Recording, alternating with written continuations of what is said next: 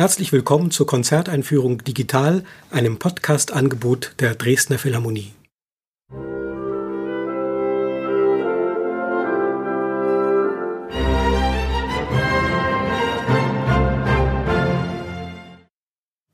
Mein Name ist Jens Schubbe, ich bin Dramaturg an der Dresdner Philharmonie. Diese Konzerteinführung gilt dem Konzert vom 31. Oktober 2020 die Dresdner Philharmonie wird dirigiert von Wassili Petrenko und eigentlich war geplant, dass Alice Cote, Mezzosopran, Josef Haydns Arianna auf Naxos singt, neben Werken von Ottmar Schöck und Felix Mendelssohn Bartholdis fünfter Sinfonie, der Reformationssinfonie, Alice Cote musste das Konzert absagen aufgrund eines Trauerfalls in ihrer Familie und wir sind froh und glücklich, dass Anna-Lucie Richter an ihrer Stelle mitwirken kann. Das hat zur Folge, dass wir das Programm ein wenig umstellen mussten. Die Kantate von Josef Haydn, Ariana Anaxos, entfällt. Stattdessen stehen nunmehr fünf der Lieder aus der Sammlung des Knaben Wunderhorn von Gustav Mahler auf dem Programm. Das hat auch zur Folge, dass unser Podcast zweigeteilt sein wird. Den ersten Teil hat Albert Breyer schon vor einiger Zeit eingesprochen und ich werde in einem zweiten Podcast einiges zu den Wunderhornliedern von Gustav Mahler sagen. Die Schweiz, die ist für viele heutzutage eine Art Insel der Seligen, ein Land, was geschichtlich gesehen wirklich Glück gehabt hat, sehr, sehr lange Friedenszeiten. Inzwischen sind die Schweizer auch ziemlich reich, noch dazu haben sie sehr, sehr schöne Berge, sehr, sehr schöne Städte. Da könnte man fast sagen, Kunst brauchen die eigentlich gar nicht so richtig. Die haben ja alles schon, was das Leben schön macht. Kunst kann ja auch importiert werden. Aber nein, es gibt natürlich auch Schweizer Maler, Schweizer Schriftsteller, Schweizer Komponisten. Der berühmteste Komponist aus der Schweiz im 20. Jahrhundert war Ottmar Schöck. Der Name ist auch heute noch außerhalb der Schweiz sehr geläufig, obwohl Ottmar Schöck sich nicht so richtig einfügen will in die Tendenzen, die die Musik im 20. Jahrhundert so verfolgt hat. Er ist doch immer der Spätromantik treu geblieben, auch nach dem Zweiten Weltkrieg noch, war dann ziemlich isoliert in der Musikszene, weil man seine Musik doch als sehr altmodisch empfand aber seine Persönlichkeit war so eigenständig, dass diese Musik eben auch immer Liebhaber gefunden hat und weiterhin findet bis heute. Von der Zeit nach dem Zweiten Weltkrieg ist aber jetzt gar nicht die Rede, sondern von der Zeit vor dem Ersten Weltkrieg. Die kompositorische Karriere von Schöck war sehr, sehr lang. Er hat noch bei Max Reger studiert in Leipzig, also wirklich vor dem Ersten Weltkrieg Max Reger hat auch einen bestimmten Einfluss auf ihn genommen, allerdings hat sich Schöck immer von der Hyperchromatik Regers ferngehalten. Seine Musik ist im Allgemeinen diatonischer, auch leichter zu verstehen. Die Serenade Opus 1 war eine Art Gesellenstück, sein Abschlussstück für das Leipziger Konservatorium. Er hatte schon vorher in Zürich daran gearbeitet und das Stück gefiel ihm wohl so gut und schien ihm auch so solide zu sein, dass er es der strengen Jury in Leipzig vorlegte. Es fand auch Beifall. Das ist ja doch so, dass viele Komponisten, zum Beispiel auch Brahms, nicht gleich die ganz, ganz großen Orchesterwerke schreiben, sondern sich zunächst einmal mit etwas kleinerem abgeben. Auch Brahms hatte zunächst Orchesterserenaden geschrieben. Bei Schöck ist das auch so. Und diese Serenade, die erfüllt nun so ziemlich alle Erwartungen, die man an eine romantische Orchesterserenade stellen kann. Das heißt, ein sehr farbiges, sehr unterhaltsames Stück. Die Lieblingsinstrumente der Romantiker sprich Klarinette und Cello, kommen ausführlich zur Geltung. Das Ganze ist von der Stimmung her sehr freundlich. Es gibt kaum Dramatik, kaum Kontraste. Es ist so ein kleiner bunter Bilderbogen, der seinen Zweck ganz sicherlich gut erfüllt. Die Serenade hat ausnahmsweise nur einen einzigen Satz. Normalerweise sind Serenaden ja mehrsätzig, bis zu sieben oder acht Sätzen. Aber dieser einzelne Satz ist in sich so vielfältig gestaltet, dass es damit auch sein Bewenden haben kann. Das Stück hat von Anfang an viele Freunde gefunden, auch weil es technisch nicht so sehr anspruchsvoll ist. Es ist, wenn man so will, eine Insel der Seligen in der Musik, so ein bisschen zeitlos auch, natürlich spätromantisch, aber von einer spätromantischen Art, wo man gar nicht mehr so erpicht darauf ist, nun das genaue Entstehungsdatum zu wissen. Das Stück könnte 1850 oder 1950 geschrieben sein. Das ist alles gar nicht so wichtig. Wahrscheinlich hat das, was man einfach schöne Musik nennt, doch auch seine Daseinsberechtigung. Man möchte nicht immer mit der ganzen Last der Musikgeschichte ankommen. Das ist, wie gesagt, hier auch wirklich völlig überflüssig. Man kann sich einfach diesen Klängen überlassen und ein paar glückliche Minuten erleben. Das letzte Stück ist die sogenannte Reformationssinfonie von Felix Mendelssohn Bartholdy. Felix Mendelssohn Bartholdy hat davon geträumt, dass er die protestantische Kirchenmusik erneuern wolle. Das war, wenn man so will, in Preußen durchaus ein staatstragendes Projekt, weil ja auch der König ein eifriger Protestant war. Und Mendelssohn hat wohl gehofft, dass er so eine Art offizieller Kirchenkomponist werden könne. So ganz hat es dann doch nicht funktioniert. In Berlin wollte man ihn nicht so recht haben. Er musste dann nach Leipzig gehen. Da hat er natürlich Großkarriere gemacht, aber Leipzig war eben nicht Preußen. Kirchenstücke für die Protestanten hat er trotzdem sehr viele geschrieben. Die Reformationssinfonie ist allerdings etwas ganz Besonderes. Da gibt es keine Stimmen und keinen Text. Das ist ein rein instrumentales Stück. Man kann diese Sinfonie als Reformationssinfonie erkennen daran, dass eben der berühmte Choral Ein feste Burg ist unser Gott zitiert wird.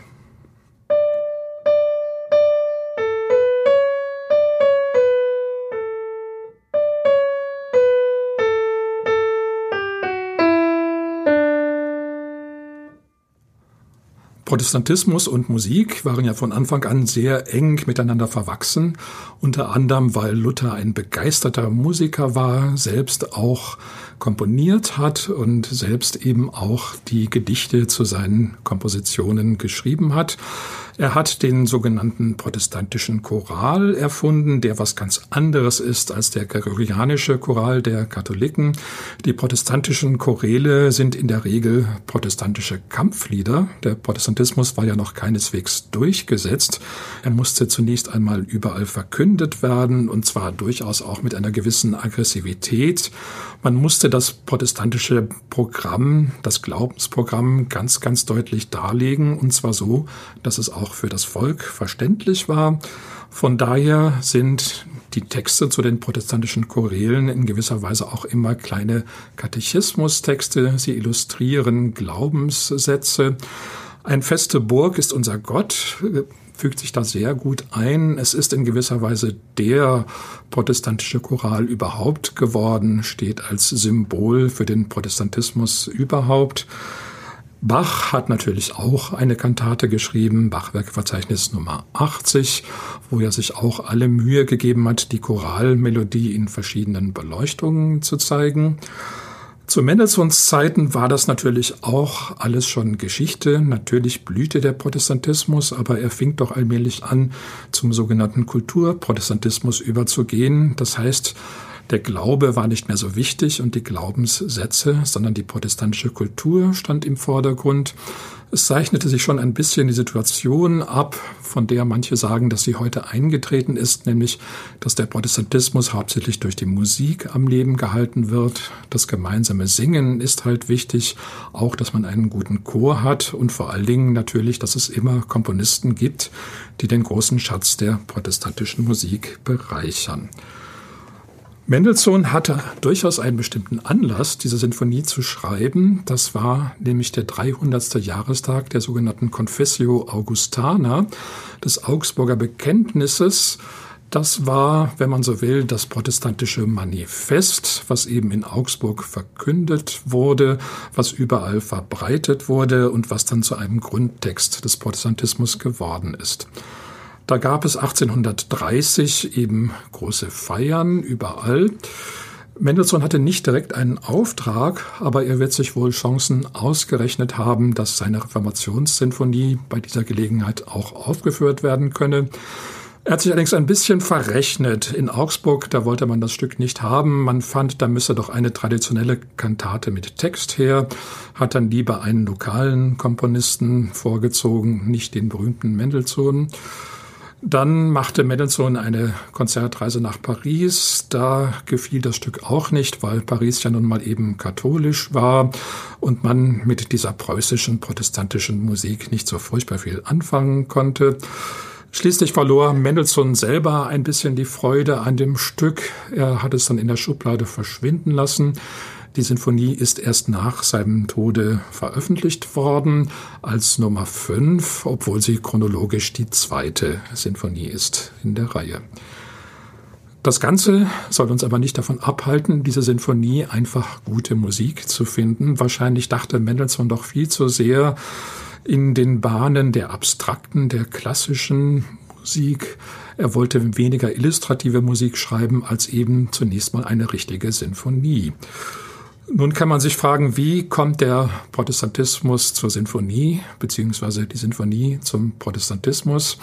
Es ist ja doch so, dass die große Entwicklung, die die Sinfonie genommen hat, ohne die Vorarbeit der protestantischen Musik, vor allen Dingen bei Bach, gar nicht möglich gewesen wäre. Interessanterweise ist die Sinfonie selbst aber dann mehr etwas Katholisches. Die großen Sinfoniker waren fast alle Katholiken, mit Ausnahme von Johannes Brahms. Das hängt damit zusammen, dass eine Sinfonie eben doch etwas Universales sein soll etwas, das die ganze Musik umfasst. Und dieser Universalitätsanspruch ist eben was ganz eminent Katholisches. Noch dazu wurden die richtig großen Symphonien ja fast ausnahmslos in Wien komponiert und da war der Hof eben auch katholisch.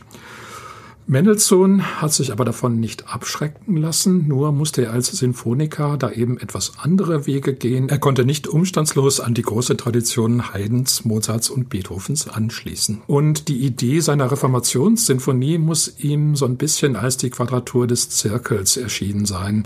Also eine Sache, die außerordentlich reizvoll ist, eigentlich unmöglich ist, aber doch immer wieder unternommen wird. Wie bekommt man das unter einen Hut, diesen altehrwürdigen protestantischen Choral und dann eben die neue neuzeitliche Form der Sinfonie? Und hier war Mendelssohn wirklich ganz aktuell auf der Höhe. Als Sinfoniker hat er wirklich noch weitere Schritte getan, die vor ihm niemand unternommen hat.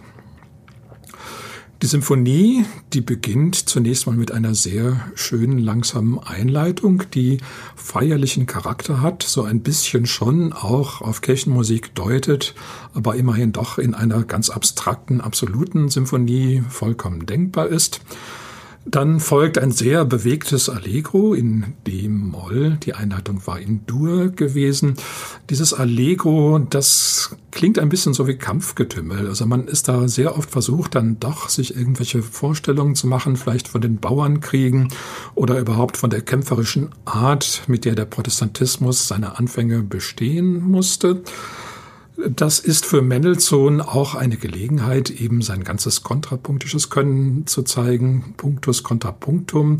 Das impliziert ja schon, da arbeitet irgendetwas gegen irgendetwas anderes. Also dauernd treten irgendwelche Motive an gegen andere Motive, werden gegeneinander gesetzt und müssen unter Umständen auch damit bezahlen, dass sie da ein bisschen reduziert werden, dass ihnen etwas verloren geht wie das im Kampf halt so ist. So ein Thema, das kann dann schon mal einen Arm oder ein Bein verlieren. Hauptsache, es ist noch erkennbar. Diese Kunst hat Mendelssohn natürlich von Beethoven gelernt. Dafür gibt es das relativ unschöne Wort Abspaltung. Nun ja, lassen wir es mal dabei.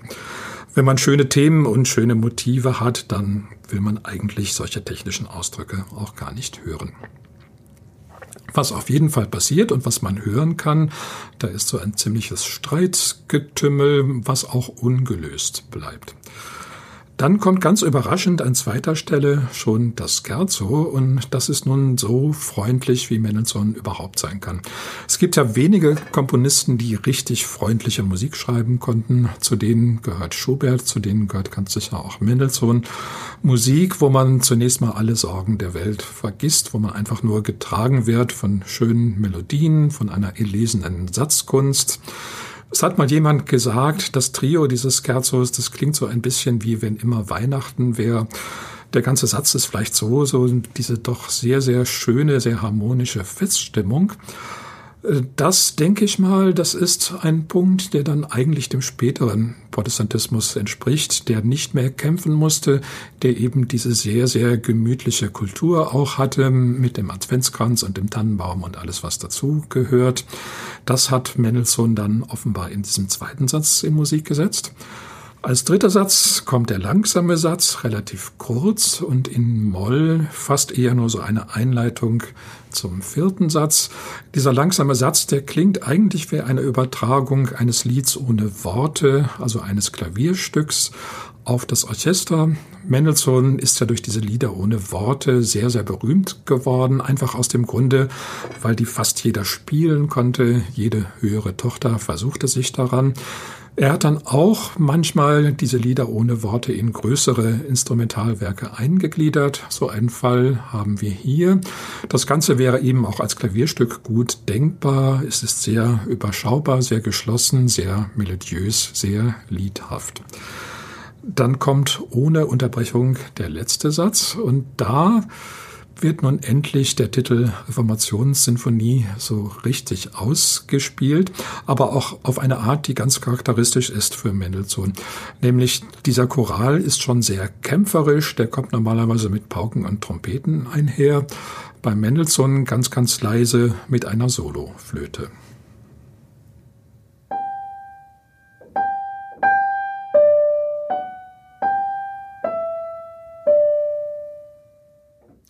Noch dazu in einer Lage, in der die Flöte gar keine große Klangkraft hat, also so mittlere Lage. Und das klingt so ein bisschen eigentlich fast mehr so wie ein Naturbild, also so als eine Ankündigung des Frühlings.